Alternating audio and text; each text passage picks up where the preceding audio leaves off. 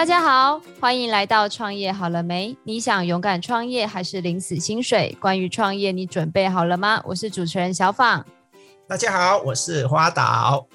哎，花岛，我记得你们家有一个你的心肝宝贝儿。对呀、啊，对呀、啊，小三。每个老爸都要有的小情人。真的，就是你们家的那个女儿家几岁啊？呃，今年刚满四岁了。对。哇，要上要上那个大班了，他离嫁人，班他离嫁人越来越近了。呃呃啊，还很久啦，哦，那个还很久，那个要要要搭男朋友先过我这一关，好不好？那我跟你说，我们今天来宾非常伟大，就是你看你们家的小宝贝，有你跟你老婆，还有很多人都很爱护他。其实我觉得小朋友在台湾成长是很幸福的，但是其实，在偏远的国家，有一些女孩子，她们其实成长到就是青少年的时候，女孩子不是都会有月经来潮吗？那其实有一些国家，她们女孩子是要蹲在沙子上，就是度过她们的七天的生理期，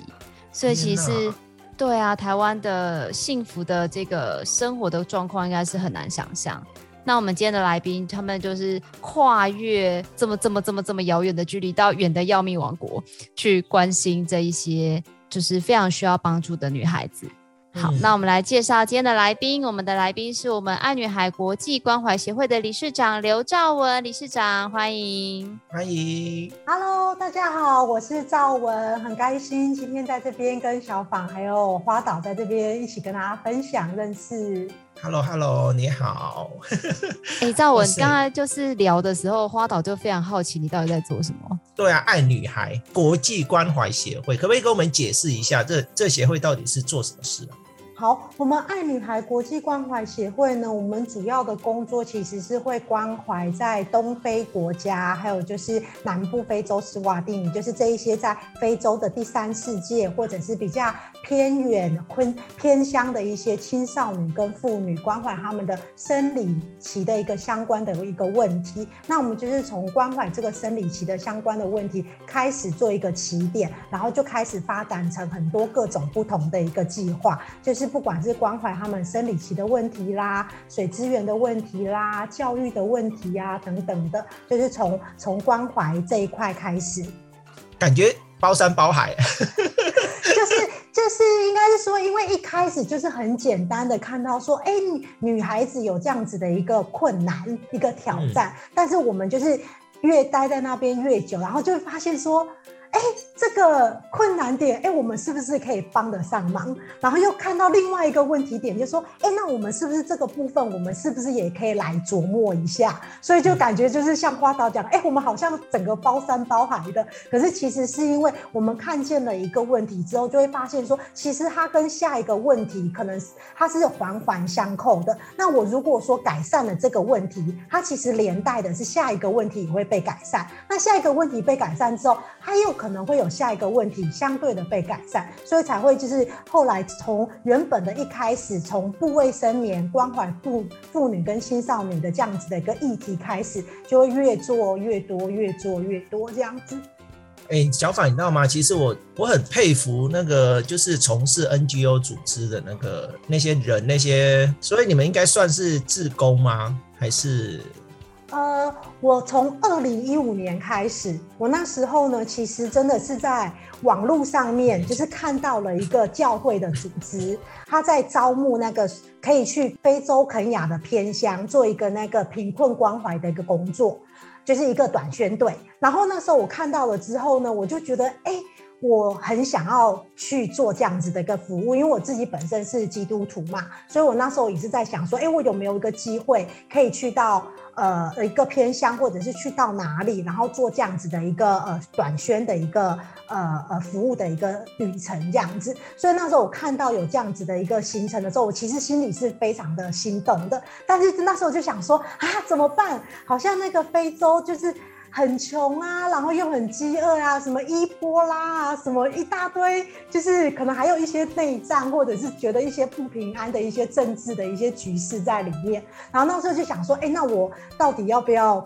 就是参加这个短宣队的一个一个行程这样子？可是我觉得就是神给我很平安的一个心，让我就是还是就是决定就是我去报名这个短宣队的这个行程。那时候就是去用自工的一个方式参加了这个两个礼拜的一个呃短宣队。结果呢，回来之后呢，就是就是在肯亚非洲肯亚的偏乡的一个点点滴滴种种，就是一直在我的。脑海里面盘旋，所以呢，我回到台湾之后呢，其实就是就跟我原本的公司，就是辞去了我原本的工作，然后就是全心投入到我现在的一一个呃爱女孩协会这样子的一个工作，就是其实是从自工变成我的的使命，业。对，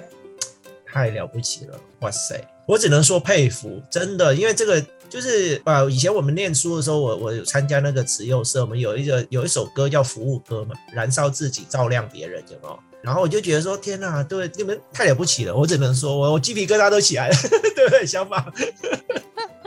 对。哎、欸，兆文，可是我有点好奇耶，因为你刚你们两个刚刚讲的 NGO，但是其实这个三个字非常常听到，可是我说真的，我身边很多人都不知道 NGO 到底在干嘛哎。呃，NGO 呢，其实它一般来说呢，它就会说它它就是呃非政府组织 （non-government organization），它就是不属于任何政府，或者是也不会由呃任何的国家来建立的一个组织。它其实就是独立于国家政府的。那它其实呃也是，它也包含就是说，哎，可能是一些非商业化的啦，但是它是合法的。的一个组织，它会跟一些相关的一个社会文化或者是环境相关的议题，可以倡导这样子的一个群体。比如说像联合国，它它也是算是一个非政府组织，或者是说像我们的很多的一些呃公益团体啊，它其实也会算是一个呃非政府组织。那非政府组织呢，可能它想当然了，就是按照字面上的解释，它就是不属于政府部门的嘛。但是它可能就是会包含，比如说。企业的一些相关的部门啊，或者是一些民间的相关部门这样子，所以意思就是你们需要自给自足，政府不会给你们钱，对不对？其实是我们的费用的来说，可以当然是说我们可以去募款、去筹款。那当然，因为我们在做一些公益相关的一个议题嘛，那也可以就是写一些计划案啦。当然也可以跟一些政府去申请补助，甚至是说，哎，也可以寻求一些机关、团体或者是企业的一些赞助。对啊，Michael，你知道吗？就是其实因为我现在算是赵文他们的算委外的同事，就是养在外面的员工。就是我最近有时候跟人家说你在做什么，我就说哦，我现在有在帮爱女孩，就是做一些慈善相关的事情。然后你知道吗？其实我自己的感受是，我会受到很多的挑战，就是很多人都问我说。做好事是真的吗？不会诈骗吧？你有没有搞清楚他们在干嘛？你不要傻傻的帮人家骗钱，你都不知道。呃，因为我觉得可能，当然我们可能过往有一些善心真的被误用，但是像赵文你在推广这样的使命的过程中，你也会遇到类似这样子的质疑或挑战，那你是怎么样去解决他们的？其实是。呃，我觉得在于说，过去这样子一段时间，确实有些人会觉得说，哎，你们是不是真的在做这些事情，或者是说，哎，你们做的这就是就是到底在做什么这样子？那其实我觉得呢，NGO 的最重要的，当然就是说，我要取得就是每一个支持者的信任。那这个信任是怎么来的呢？就是我必须要把我在做的工作要去努力的达成，我要有执行力。然后要有呃成果，然后要有就是要有回报。对不对？然后就是我可以去取得这样子大家的一个信任。如果说我今天呃这些工作完成了之后，得到大家的信任，我才会有一些呃，不管是各方面，不管是一些经费的支持啦，甚至是人力上面的支持啦，或者说大家帮忙的一个宣传，那那这样子我的工作才可以继续的往前进，去执行我在呃我原本规划上面的一个每一个个的工作或者是计划。那我可以把我的成果就是透过，比如说我的 FB 的粉丝团来公告，或者是说我透过协会的一些官网来来公告我们所有的一个呃成果。那我觉得透过这样子，其实是会取得大家的信任，知道我们的工作的呃进程到了哪里，执行到哪个阶段。那不管是说我们的一个成果故事的分享，或者是说，哎，我真的挖了几口井，或者是说我完成了多少的一个妇女的一个关怀，我可以 po 在我的那个呃呃可以公告的一个官网上面，其实都会得到大家哎，真的就是这个组织有这样子的一个进展跟一个呃进步。那我觉得其实最重要的就是大家的信任，才会是每一个公益组织向前走的一个动力跟最值得被被信任，或者是说才可以继续往前走的下一步的一个很重要的一个支撑点。其实我觉得，我觉得很多公益团体哈都做了很多事情。那其实因为现在诈骗也很多，那我觉得说，其实你做了事情以后，你还要把做的那些事情把它宣传出去，其实还蛮重要的。你可以跟我们分享一下。那因为其实刚讲听起来就是，我你能跟我们具体讲一下，就是说爱女孩在非洲，然后或者是在哪里，然后你们具体做过一些什么样的事情？目前呢，我们现在就是在东部的非洲，那我们就是以乌干达为基地，那我们就是有扩展到呃，除了乌干达之外，我们的肯亚，然后南苏丹、刚果。卢安达，然后普隆蒂、坦桑尼亚等等这些东非的国家，然后南部的史瓦蒂尼这个国家，其实我们也都是有工作在在各个国家进行的。那目前呢，就是爱女孩协会呢，就是在史史瓦蒂尼以及乌干达以及台湾这三个国家，我们都是有合法立案登记的一个 NGO 的一个组织。那我们的工作在做什么呢？因为讲说爱女孩，爱女孩，那爱女孩到底爱了多少女孩呢？做了什么事情呢？其实我们呢，就是我们的工作就是主要分成三大模型。第一个模型呢，就是农村培力模型。那我们是希望是说，透过我们一个专业知识的一个教导，改变他们的思维，让他们可以有一技之长，透过自给自足，可以有拥有自己去获得收入的一个能力。比如说，我们里面有裁缝计划，我们就是教导他们就是有缝纫的能力嘛。就是我们从呃有缝纫的能力之后呢，他其实就可以透过这个一技之长。如果这个妈妈有兴趣，这个妇女有兴趣的话，我们也可以培育她去成立一个工作坊。那这工作坊呢，那当然她的裁缝的技术就会成为她的收入很重要的一个技能。她除了可以制作布卫生棉，可能可以自己用。然后或者是可以送人，那当然也可以做一个小小的一个呃经济的一个模型，甚至是他的缝纫技术呢，可以他自己可以来做一些，比如说包包啦，或者是很简单的一个呃手工艺品来做贩售。而且大家都可以看到过，就是其实，在非洲，他们都很喜欢穿那个非常 colorful，有没有？就是很有型的那个非洲当地花布做的衣服，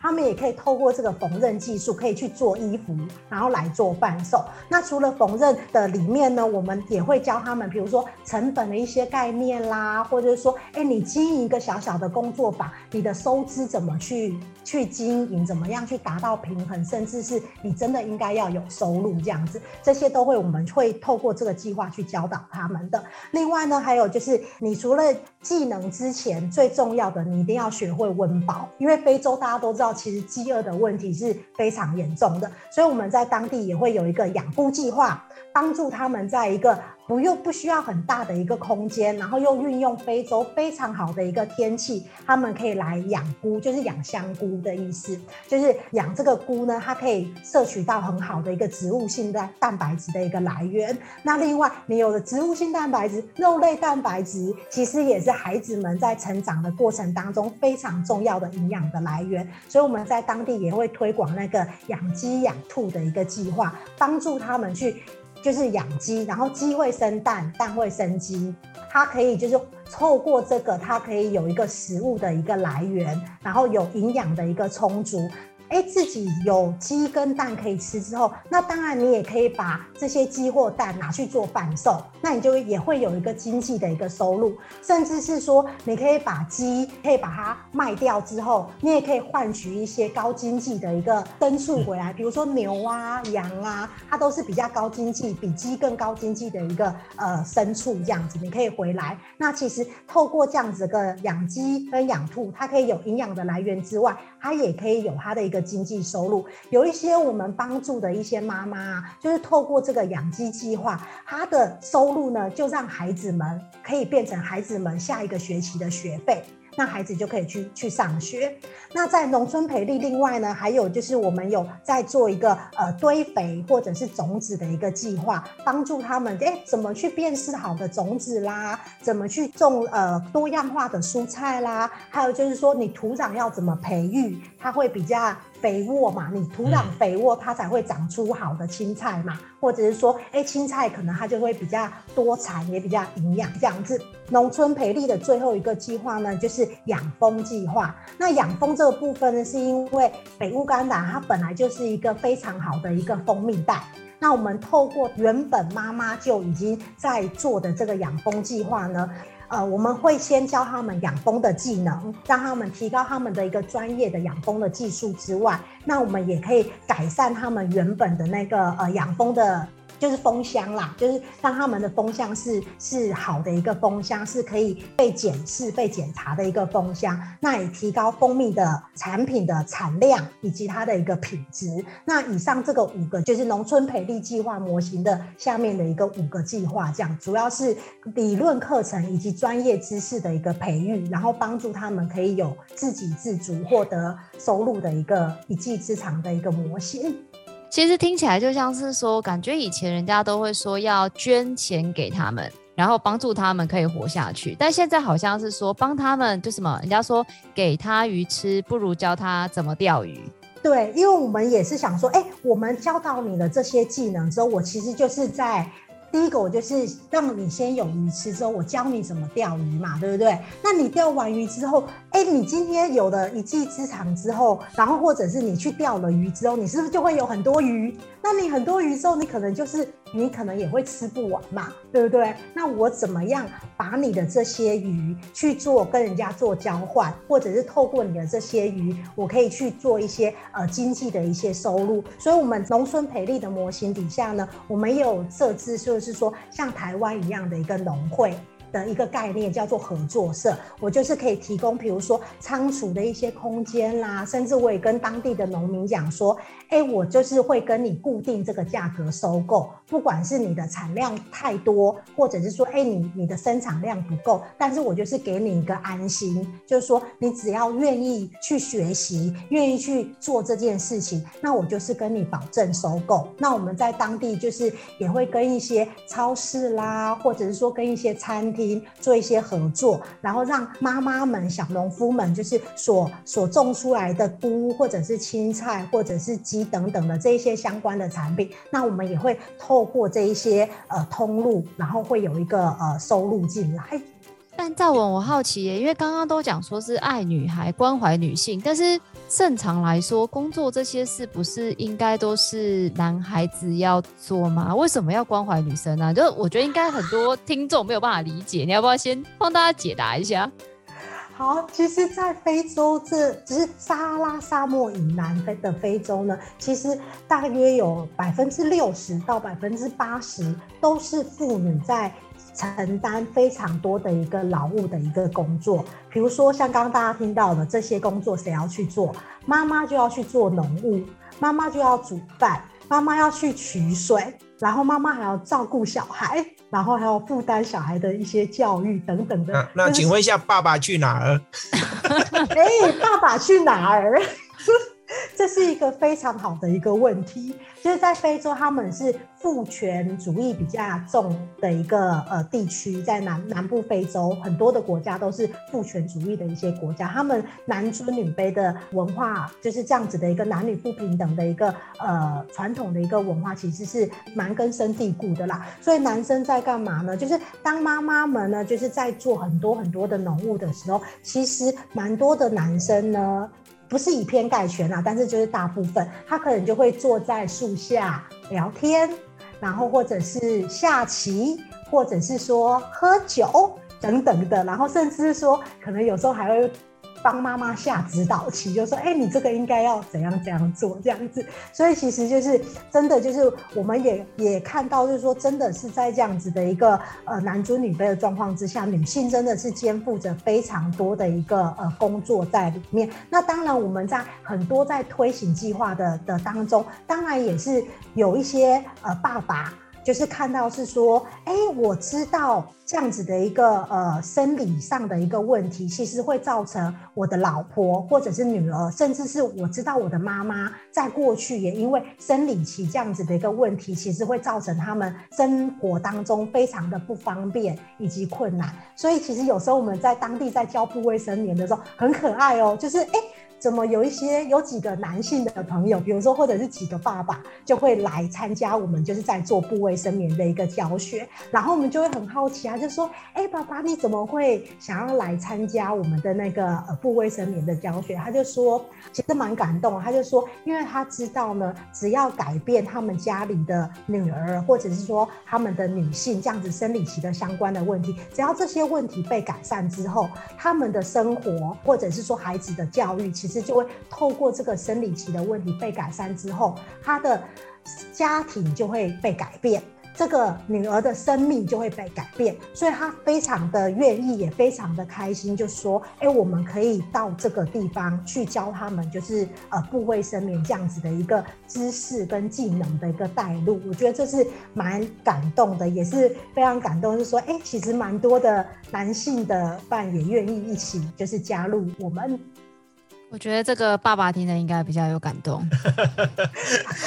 我我其实这样听，其实这样听起来，我我很好奇啊，因为你一定是看到了些什么样的现象，所以呢，你才会想要说做这个，就是爱女孩整个那个协会啊，这个动能把它推推到非洲那边去，然后你希望去改变一些现况，因为这样讲好像比较没有感，那你可以用跟台湾的女孩这样来做比较。对，那比如说呃，一般啊啊、呃呃、学龄前啊，学龄你观观察到差异最大的，然后哪有哪些差异，可不可以跟我们分享一下？我觉得其实就是呃，当我去了非洲之后啊，我真的觉得台湾真的是一个非常棒、非常好的一个国家。那其实就是比如说像我我以前啊，我还没有就是进入到非洲之前啊，我从来没有想过说。哎，生理期来，我月经来的时候会是我的一个问题，因为我的衣橱里面一定都会准备着生理用品。那甚至是说，哎，我用完了之后，我可以到各大超商或者是各大卖场，我都可以去做购买，这个就是非常的方便嘛。可是当我去到非洲之后，我才发现说，哎，原来当地的青少女、当地的妇女，她们其实是。面对这样子的一个生理期的问题，其实是让我蛮惊讶的。我第一次去到非洲去去做这样子的一个布卫生棉的教学的时候，那时候我的伙伴呢、就跟我讲说：“哎，赵文，我跟你说，你去到那边教他们做的时候，因为我们要做做布卫生棉嘛，我就要开始画布。他就说你要画布，你要有耐心的教他们怎么画布。然后呢，他们可能也没有看过剪刀，然后不知道怎么用剪刀，所以你要从。”怎么小心使用剪刀开始，就是你不要你在用剪刀，因为剪刀就是比较危险嘛，你不可以伤害到别人，也不可以伤害到自己，就是你要就是从这个地方开始教他们，然后我就想说啊，还要教他们怎么怎么画布，然后还要怎么使用剪刀，这个就是我那时候其实蛮有点难想象，但是当我去到了之后，我真的是看见说这些这些小朋友呢，他其实真的。在这样子的一个呃学习上面，他其实真的是连画线或者是使用剪刀都是比较困难的。其实，在这个也是培养我蛮多的爱心跟耐心的，就是很有耐心的教他们，然后要怎么讲他们才听得懂，这个也是一个方式。然后就看到他们，哎，真的很认真在学习呀。然后就是在他的眼中看见那个透过他们学习而带来的，就是那种盼望的眼神。然后甚至是说，有时候哎，会的会的小朋友呢，他还会帮我们去教不会的小朋友，就是怎么去做，我就觉得很感动。那其实这个布卫生棉，这个月经这样子的议题啊，我也发现是说，原来在非洲的这些孩子们呢，他可能会因为没有生理用品而没有办法去上学，因为你当你生理起来的时候，你你没有生理用品可以使用，你就是不方便出门嘛。那他就会一个礼拜，可能将近一周的时间，他没有办法去到学校。那你一个月、两个月、三个月，每个月你都会请假三四天、四五天，那你久而久之，这个孩子他的学习学业就会落掉了，可能就会导致他后面的一个辍学的一个状况，缺席率太高。的一个状况会发生。如果说你的学业成绩不够好的话，其实相对的也会影响到你后续的一些工作的一个呃问题。那你没有好的工作，你相对的就不会有好的收入嘛。所以他其实就是就是看到这样子的一个缺乏，只要一片布卫生棉，可能就会改变他们的一生。我觉得这个是。给带给我蛮大的一个激励的，就是如果说我看到了这些具体的的计划进入之后，然后他们的生命真的被改善，其实也是大大的鼓励我我们整个团队就是一直往前进的非常大的一个动力。那赵文，你在这一路走来有没有什么特别辛苦的地方啊？一直都很辛苦啊，没有轻 没有轻松的，我听起来没有轻松的。我跟你说，我今天下午录一个说要去土耳其，两位男士都说好，我们出国。然后我就说有人要去乌干达吗？两个都给我摇头，我就说我们去土耳其，乌干达你自己去就好。你看看，不能这样子讲，我我们现在去乌乌干达，乌干达没有啦。其实其实我我我我我是其实我真的很佩服这个 NGO 组织的这些人员哦，因为。因为我接触接触过很多的那个呃，比如说协会啦，或者是基金会等等，对啊。然后比较好奇说，像像您刚讲了那么多个计划，那你们你们协会的这个那个经费来源是大部分都是怎么怎么自己筹措一个经费来源？呃，我们其实呃，我们的经费来源呢，就是其实我们就是比如说像花岛跟消防这边，其实就是给我们很大的一个呃，就是分享的一个机会。我们就会透过很多的分享、很多的演讲，然后让更多的人就是来支持我们的理念跟使命，然后就是可以透过这样子的分享呢，然后让更多的人知道爱女孩在做什么事情。还有就是说，哎，我们也会就是寻求一些，除了在官网上面，我们会分享我们的成果、我们的工作，那大家就是可以透过一些呃小额的捐款啦、啊，或者是定期定额等等的这样子的一个方式来支持我们。那我们也会有提出一些企划案啊，跟一些跟外交部或者是说跟一些企业机关等等的去去呃，因为每其实企业都其实很多的企业呢，他们都是非常的想要做。但是，可是呢，有些企业他可能不知道说，哎，我可以支持哪一个。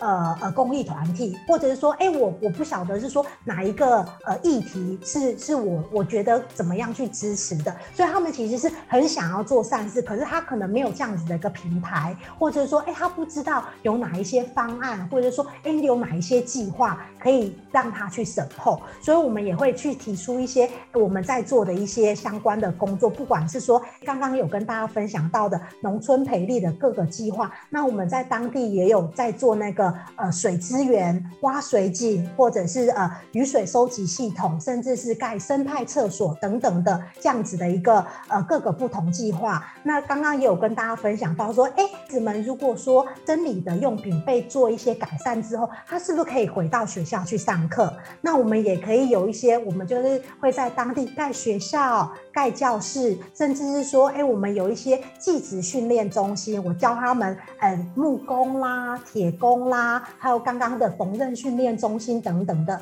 关的一个计划，我就可以把这些计划提供给企业去做参考。那他们就是看到了，他觉得支持哪一个方案，那他就是愿意一起来跟我们一起共同的往前进。那这个也是我们就是我们筹款的一个来源之一啦。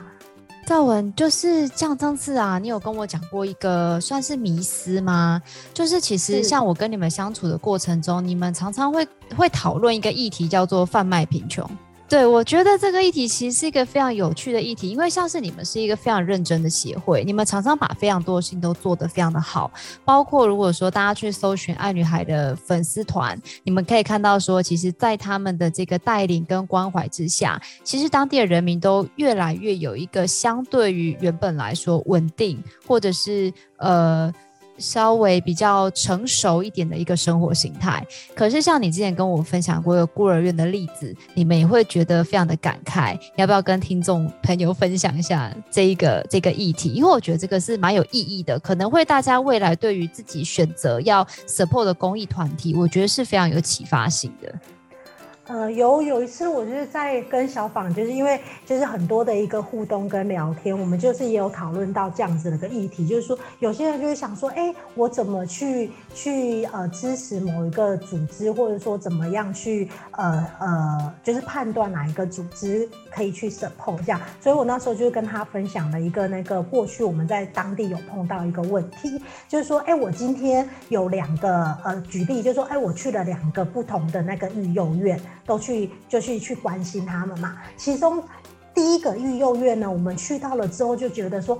哦，这个育幼院里面呢，每一个建筑物都是干干净净、漂漂亮亮，就是非常非常的看起来就是很安全的。那孩子们呢，其实他也可以呃有有早餐吃，然后有食物可以吃，让他不会就是面临到饥饿的问题。那孩子们呢的的穿着也是非常的整洁干净的，然后就是都可以去上学，然后整个的环境是。呃，安置的非常的好，很 OK。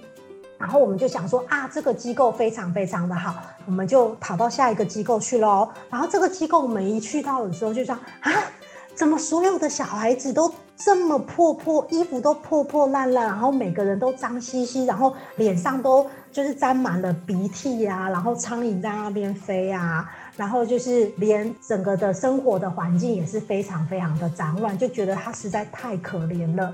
然后我们就想说，这个这么可怜的育幼院，我一定要去帮助他，因为孩子们看起来这么的可怜，我要捐钱去支持他。可是后来我们才在后面的时候，我们就是越多次的再去发现之后，其实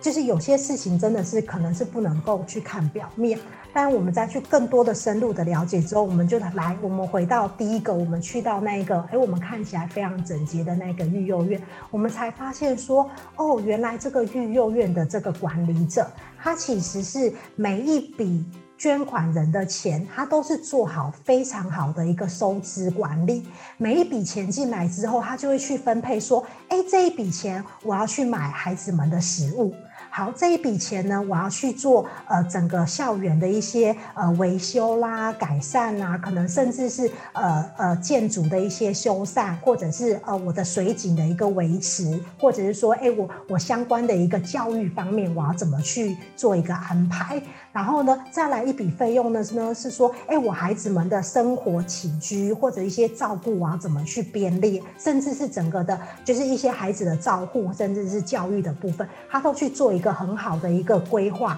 然后把所有的费用呢，都是用在整个的育幼院里面的食衣住行，都是用在孩子们的身上，所以他就是把整个的育幼院管理的非常的好，孩子的生活也因为这个育幼院的这个管理者呢，就是得到很大的改善，孩子们哎，生活品质也被改善了，也可以好好的读书，然后也可以喝到干净的水，然后呢，也可以在呃晚上的时候呢，可能就是也会有一个很好的一个休息的一个空间，就是他管理得非常好。可是呢，我今天再回到就是我去到的第二个看起来非常脏乱，觉得他太可怜的这个育幼院了。可是呢，我们在关怀之之下之后才发现说，哦。原来这个管理者呢，他其实拿到了大家的善款了之后呢，他可能诶只拨了一部分来管理他的育幼院，可是其他的钱呢，他可能拿去做其他私人的用途，所以才导致说这个育幼院呢，它的经费第一个他没有被好好的管理，因为善款并没有用在这全部的用在这上面，他就是觉得说，反正我今天要显现出来，我就是要。让大家觉得这个孩子好脏，这个孩子好可怜，这个孩子没有饭吃，你来的人你才会捐钱给我，我就是要一直让大家有这样子可怜的。的感觉，我就会一直源源不断的一个募到钱。可是其实这个是面对的是两个管理者，他的智慧跟他的一个管理的一个方式其实是不一样。所以其实，在贩卖贫穷这个部分呢，甚至是说我们在做关怀的这一块上面呢，其实我们我们很多其实是去找到一个我们信任的一个组织，或者是我我们信任的一个当地的人，或者是我们信任的一个呃在当地的一个呃。呃牧师或者是社区的一个呃长老等等的，我们信任了他之后，我们相信他会把我们所有的呃经费就是用在该用的一个上面，那他也可以尽到善良管理者的一个责任，那我们就是会跟他合作，做我们一些相关的一个后续的一个工作。其实我觉得。就是管理，其实是管理跟执行力，其实是非常非常的重要，在所有的一个公益的团体里面。真的没错，其实说真的，我们回归到捐款人的这一方面来说，其实很多捐款人，其实我们并不知道那个背后有很多很多的学问。那其实我们很多事情，其实我们都会看表面，但是我们也很怕被骗，对不对？所以其实我觉得你你这一点，我觉得你做得很好，就是。就是，但是要要讲出来，就是你要必须要有时候就是透过分享啦，透过那什么，其实要把把协会的一些理念啊什么去把它完整的去把它表述出来。其实我觉得这点还蛮重要的。回归到我们今天的主题啊，我会我会好奇说，其实我我相信应该也有很多人问过啦，因为我面对很尤其是一些一些跨国组织的一些 NGO 组织的时候，最常被问到一个问题，就是说，嗯，很多地方都有可怜人啊，台湾人也台湾也也有很多啊，那你你为什么会选择是这个非洲这个地方呢？就变得说，其实当你碰到这样子的问题的时候，你你要怎么去说明呢？通常我一开始呃跟大家分享的时候，其实我会先分享台湾的一个案例。其实台湾在在过去其实也是就是很多的一个部分是蛮缺乏的，不管是在基础的建设上面、交通上面，或者是各样的一个呃。公共的一个建筑上面各各样的一个部分，其实也都是很缺乏，甚至是医疗。那在过去呢，也是有透过一些来自各国的，不管是一些宣教士等等的，就是来到台湾。他来到台湾之后，哎，看见了，呃，比如说医疗上面的一个相关的问题，他就是愿意留在台湾，然后。来为这样子的一个呃不足来做一个帮助。那其实我们其实也是一样的，就是说透过哎、我在非洲的看见，然后就是加上哎、我自己的一个就是看到这些事情，就是带给我自己的一些感动嘛。那我就是。愿意在这样子的一个呃地方，就是做一些呃服务跟工作。那我觉得跟台湾的例子也是很类似的。就台湾在过去其实也是透过很多的一些外国朋友的一个支持跟帮助，然后让台湾一步一步的，不管是在政策上面、建设上面，就是各方面的一个进步。那是不是我们今天行有余力之后，那那我？我我有这样子的一个小小的一个能力，那我也愿意就是来帮助非洲这样子的一个呃偏远的一个国家。那其实呢，每一个组织呢，它其实都会有自己呃想要帮助的一个对象，或者是说，哎，他们的一个使命，或者是说他们帮助的一个区域。其实台湾也是非常非常多的一个非常棒的一个组织，在台台湾做不同的一个工作。那我觉得每一个组织，大家就是各司其职，然后彼此的一个连接。我们在台湾的工作呢，就是诶，我们也会到学校去分享我们在呃非洲的一个相关的一个工作，让这样子的一个生命教育从非洲带回来台湾，让孩子可以扩展到他的一个国际视野，他可以看见说哦，原来跟我一样大的孩子们，他在非洲其实是碰见什么样子的问问题跟困难。那我们除了分享之外，那也就是有一些志工服务，就是在台湾。各各地进行嘛，那我觉得其实就是透过这样子，大家彼此的一个帮助跟彼此的一个成长，我觉得不只是台湾被改变了，那我觉得非洲偏乡的这些孩子们呢，他其实也是会被改变的。哎，赵文，那其实你前面刚刚有说过，说你们第一个计划是就是给他们鱼竿嘛，那另外的两个计划是什么内容呀？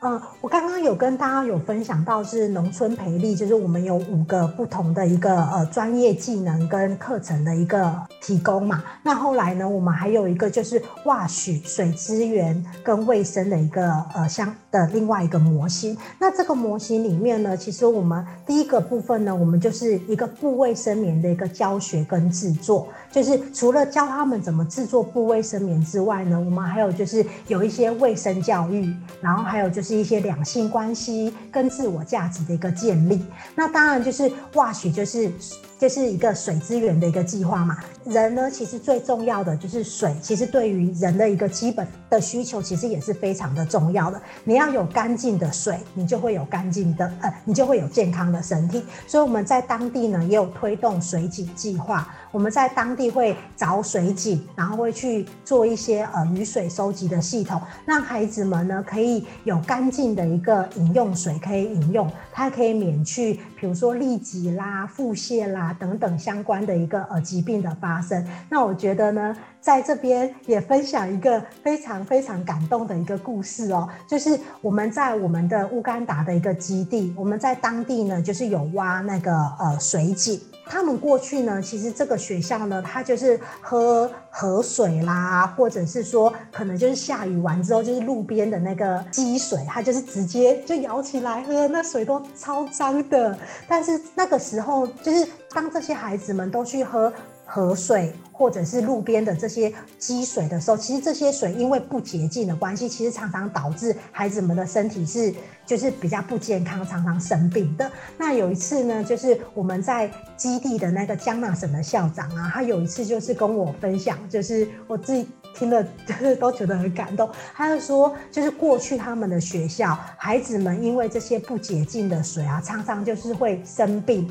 然后要请假，所以缺席率很高。那甚至是呢，有一些孩子真的就是身体的状况没有那么的好，有可能就是会因为不洁净的水而失去他的一个生命。然后校长就是跟我分享说，可是自从我们的水井挖好了之后，第一个孩子们呢，他就已经。他的那个呃出席率就提高了，因为孩子们他不用去到别的地方去取水。他可以来到学校上课了之后，来上课之后，然后回家的时候，他可以提一桶干净的水回家。那也因为他家里有了这个干净的水之后呢，其实他们每天喝的水就是洁净的，是干净的，也因此就是大大的降低了所有孩子的一个生病的一个几率，也提高了孩子的一个就学一个那个出席率。所以我就觉得听到我就觉得，哎，没没有想到。一个一个水井其实可以引起这么多的一个涟漪，不只是孩子身体变健康，然后还可以提高他们的一个教育的一个程度。那我们也有在推动，就是在当地大家也知道，就是说像这一两年因为 COVID-19 的关系，也是推动要勤洗手嘛，勤洗手保持干净，所以我们在当地也有推动一个就是肥皂的一个卫教计划，就是帮助他们哎可以透过一些技术，让他们可以自己制作肥皂，创造收入。那也去宣导说，哎，你只要上完厕所，应该要勤洗手，然后有用肥皂洗手，然后就是可以提升他们的一个卫生的条件。那最后一个呢？就是在 WASH 计划里面，还有一个那个厕所计划。我们在跟呃花莲的一个大王蔡铺子呢，我们有跟他学一个那个生态厕所的一个建筑。那我觉得这个生态厕所呢，很重要的是说，其实像女孩子呢，她其实去上厕所的时候，其实像我跟小访，我们很多的女生，就是我们在上厕所的时候，我们一定希望说，哎，这干这个厕所要。干净的，是味道不要那么重的，然后是安全的，是可以保障我们的隐私的。因为当我们生理期来的时候，我需要可能要换卫生棉嘛。那如果说我没有在一个隐私的环境下，其实是很紧张，或者是说我可能就算了，我不要去厕所好了。可是其实它都会就是比较。对身体不是那么的好，所以我们也是透过这个厕所的计划的的去盖这个生态厕所呢，就是让孩子们他们在上学的时候，不只有一个干净、安全的的一个呃如厕的空间之外，也提供青少年他有一个隐私的一个环境。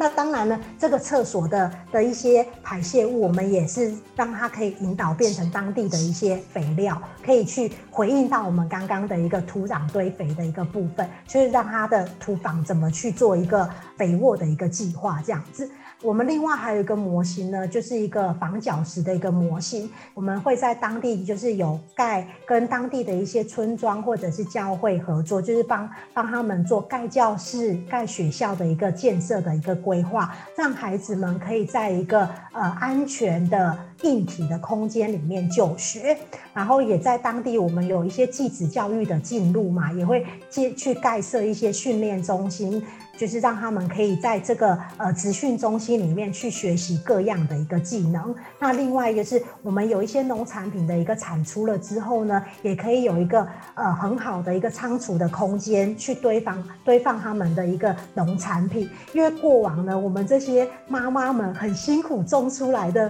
比如说咖啡豆啊，或者是其他的农产品，它没有一个好的空间放置，常常都会被一些老鼠啊，或者是说其他的一些。比如说就被别人吃掉了，就就不见了，其实就是蛮大的一个损失的。那防脚石的部分呢，另外还有一个在推动的，就是叫做一个炉灶计划，就是把他们的那个呃在厨房里面的如何煮菜的一个方式呢，我们用教他们怎么去盖一个比较完好的炉灶。他们在当地的那个炉灶呢，就是有点像我们过去。非常传统的一个呃煮饭的一个方式，就是他们会在地上就是直接放三颗石头，然后就是在外面去砍柴回来嘛。那砍柴了之后呢，就在那个三颗石头里面开始去点火，就是开始煮饭嘛。可是第一个呢，你去外面砍柴了之后，它其实树木被砍掉了之后呢，其实当地。他们也不会像我们说哦，我砍树了，我要去植树，然后让这个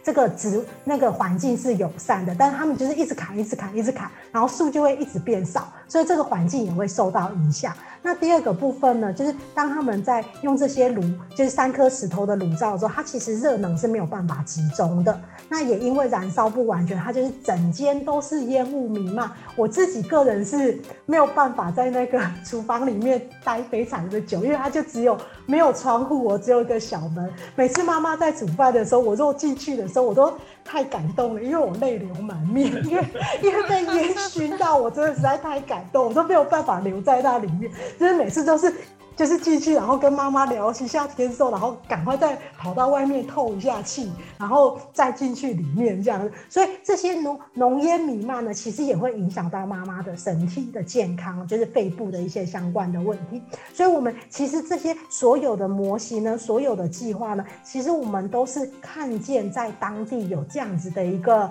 呃问题跟需要，然后我们就是从。部卫生免开始，才一步一步的，哎，我教导他专业的知识，然后看见，哎，有水资源影响到健康，或者是缺水的一些相关的问题，我们就进行说，哎，我们来挖井，我们来帮助他们做一些就是生态厕所一个改造的一个部分，又发现说，哎，他们的上课教室这么残破，一个木造的一个建筑都要垮了，我都很担心我学校的小朋友上课上一上，然后。教室就倒了，那我的小孩要怎么办？对，所以我们就是就是看见了这些问题，我们才一步一步的，就是规划出这么多的一个呃计划跟工作。哇，我真的觉得你们很伟大哎。然后就我所知，就是其实现在的慈善机构要筹款也不是这么容易。然后，对啊。哎、那赵文，我可以在时间就是差不多的状况下，有一个问题，我一直就是很藏在心里，很想问你，就是因为像你看一开始那个花导，他就直接问你说你是志工吗？那我知道，其实很多的慈善机构在编列他们一些行政预算上，像是我记得几年前，我不知道花导你记不记得，就是某慈善机构在内湖买了一个办公室，然后就被。骂很凶，说你怎么可以拿我们捐的钱去买办公室？对，但是就面临这样子的一个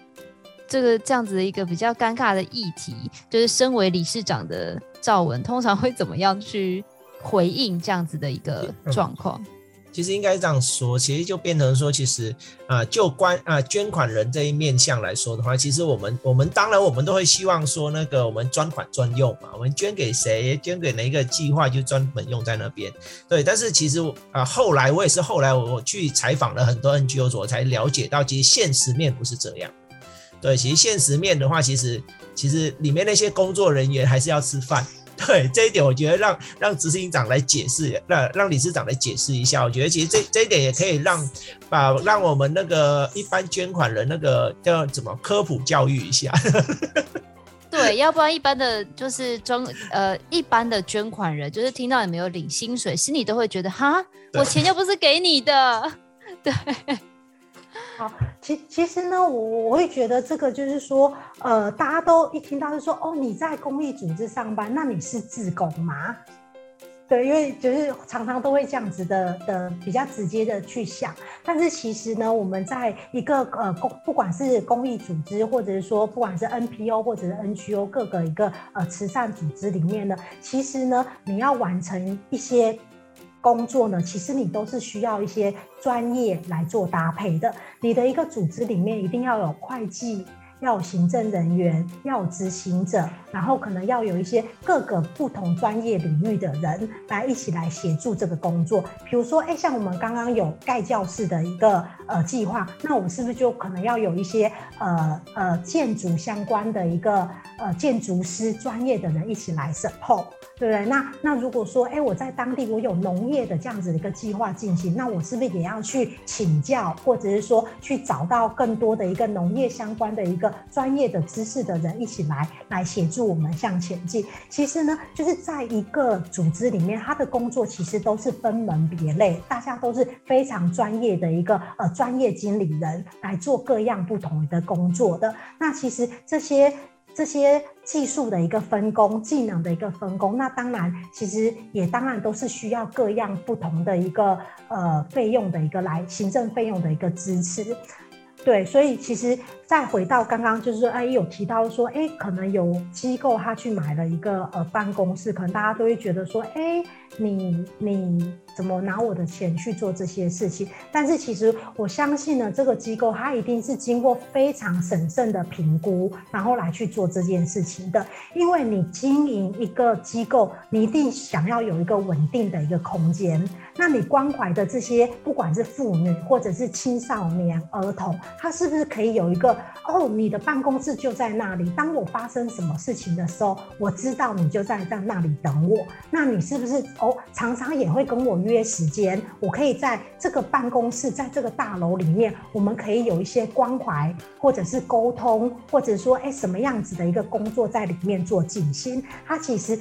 其实，其实它其实是省了很多的一些周边的一些成本，不管是租金，或者是你一些交通啊，或者说你相关的一些行政上面的一个费用。而且我，我觉得这件事情其实也是为着下一个世代来做准备。它其实是一个非常长期的一个规划，它不是短期的，因为你只要长期的看下来，我觉得它其实。个人觉得他其实在真的把他的善款做很好的一个运用，他才会去做这样子的一个决定。不然，其实你你所有的行政人员他在哪里上班，他被关怀的这些儿童、妇女，或者是各个需要呃被被关心的人，他要。到哪里去关怀他们，甚至说我的工作要在哪边进行，我要怎么去开会讨论我的下一步要怎么做。其实我觉得他一定是经过非常审慎评估，而且他也是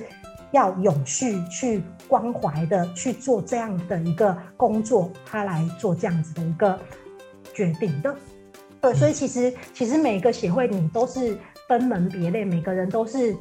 有他的专业，有他的一个付出，然后有他的时间，就是各方面的一个各个的一个技能在在里面的，所以其实其实是都需要这样子的一个费用的支出的。对，那当然你要。善尽就是哎，你的费费用要怎么去做一个管理的一个分配？这当然也是对所有的支持者跟捐款者是一个非常大的一个，因为他支持你嘛。那我唯一可以回馈呃支持者，当然就是我把我的工作做好，然后我可以让你信任我，我可以把我自己协会里面的使命，我要做的一个工作，我就是去努力的去达成。那我觉得这样子的话，其实。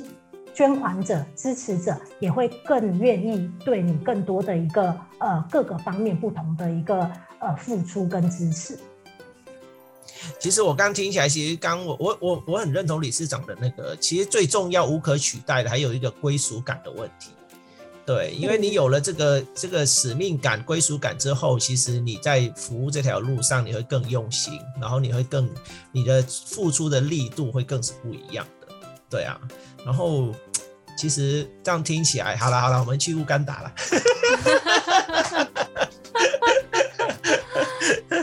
对啊，我就真的觉得说天哪，没有，因为因为你知道吗？因为我是越南出生的，对，所以所以其实我们在越南乡下的，所以你刚刚讲那个厕所啊什么那个，其实我们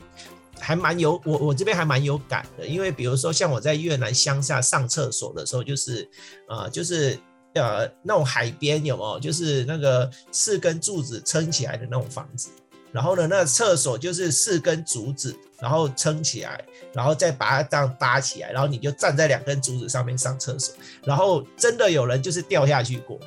哇！对，听他们讲，就真的有人掉下去过。然后我有一次我就住那边，然后晚上要上厕所的时候，哦，我完全不敢上，连男生都不敢上，不敢上，因为因为那个你不是每天在那边走啊，那边跳啊，你根本就是那种平衡感都抓不好的。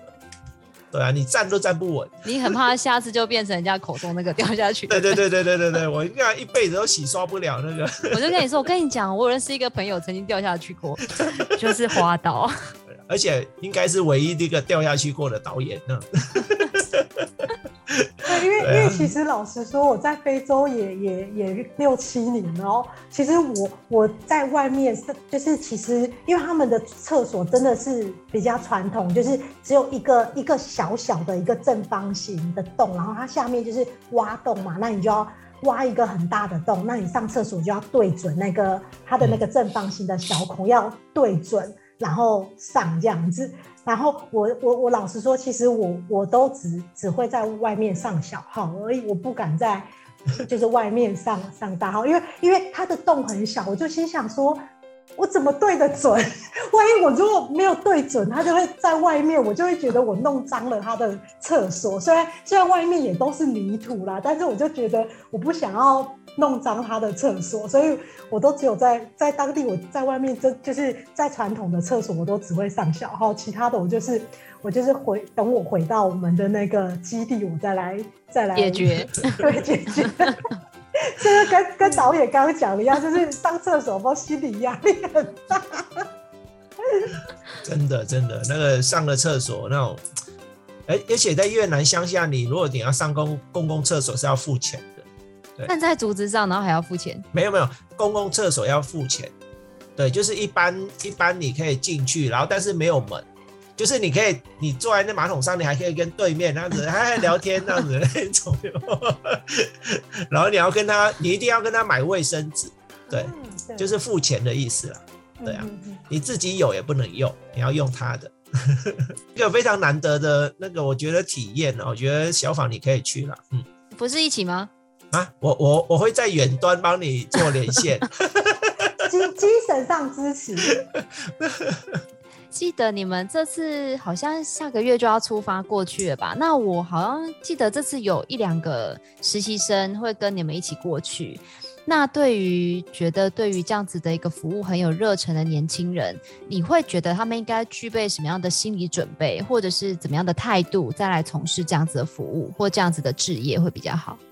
嗯，我觉得呢，就是一开始，我觉得最重要的是，就是每一个呃，就是愿意去当志工的人，除了你要有一颗愿意的心之外呢，我觉得最重要，你一定要先有一个健康的身体，因为你唯有一个健康的身体，你在世界上面走跳的时候呢，哎，你就是可以很好的去应对所，就是。就是可能各样发生的一些事情，就是身体的健康很重要。然后再来呢，我觉得你要对世界有一个探险的一个好奇心，就是各对各样环境的文化啦、历史故事啦，或者是说吃的东西。各样的东西，你就是要有一个保持一个呃好奇心跟一个开放的一个心态。那我觉得也可以鼓励，就是就是大家呢可以各方的，比如说去阅读各样不同的一个书籍，那甚至是看各个国家的一些影集，可以了解到各个不同的一个文化的一些背景。那当然呢，就是要有勇气可以跨出那一步。后面呢，所以哎，你有勇气跨出那一步呢，也可以就是。就是可以练习好英文，让你就是在在各样的一个服务的时候呢，呃，可以有一个很好的一个沟通。那当然，我觉得呢，英文当然是说，呃，在在你在那个环境之下呢，我觉得自然而然，你因为因为环境的一个熏陶嘛，其实你英文也会变得很好，因为你没办法讲国语，旁边其他的人都讲英文吧。那我都觉得，哎，其实这也是一个很好训练自己的一个方式。哇，那我觉得其实。如果你是有一颗愿意的心，跟对这个世界充满了很多的爱，我觉得其实你真的有兴趣的话，可以跟着赵文他们踏上不一样的土地，然后去看更多关于这个世界的事情。当然，我觉得赵文今天还有很多他有趣的事没有讲啊，比如说刚刚说对食物的热情，我就想到赵文跟我说过他跟绿香蕉的故事，大家应该想听绿香蕉的故事。我也觉得绿香蕉的故事，你知道那个 Isaac 啊，他就一直说他都没有想到一个绿香蕉可以讲成这样。大家如果想听的话，下次我们可以再邀请赵文来分享。好，那今天非常感谢赵文来跟我们分享很多关于这个 NGO 还有国际人道组织相关的一个资讯。大家如果对于我们爱女孩在做什么，或者是对于爱女孩的一些事项有更多的好奇或想要了解的话，我们也会把相关的资讯放在下方的资讯栏。创业好了没？我们下次见喽，拜拜，拜拜，拜拜。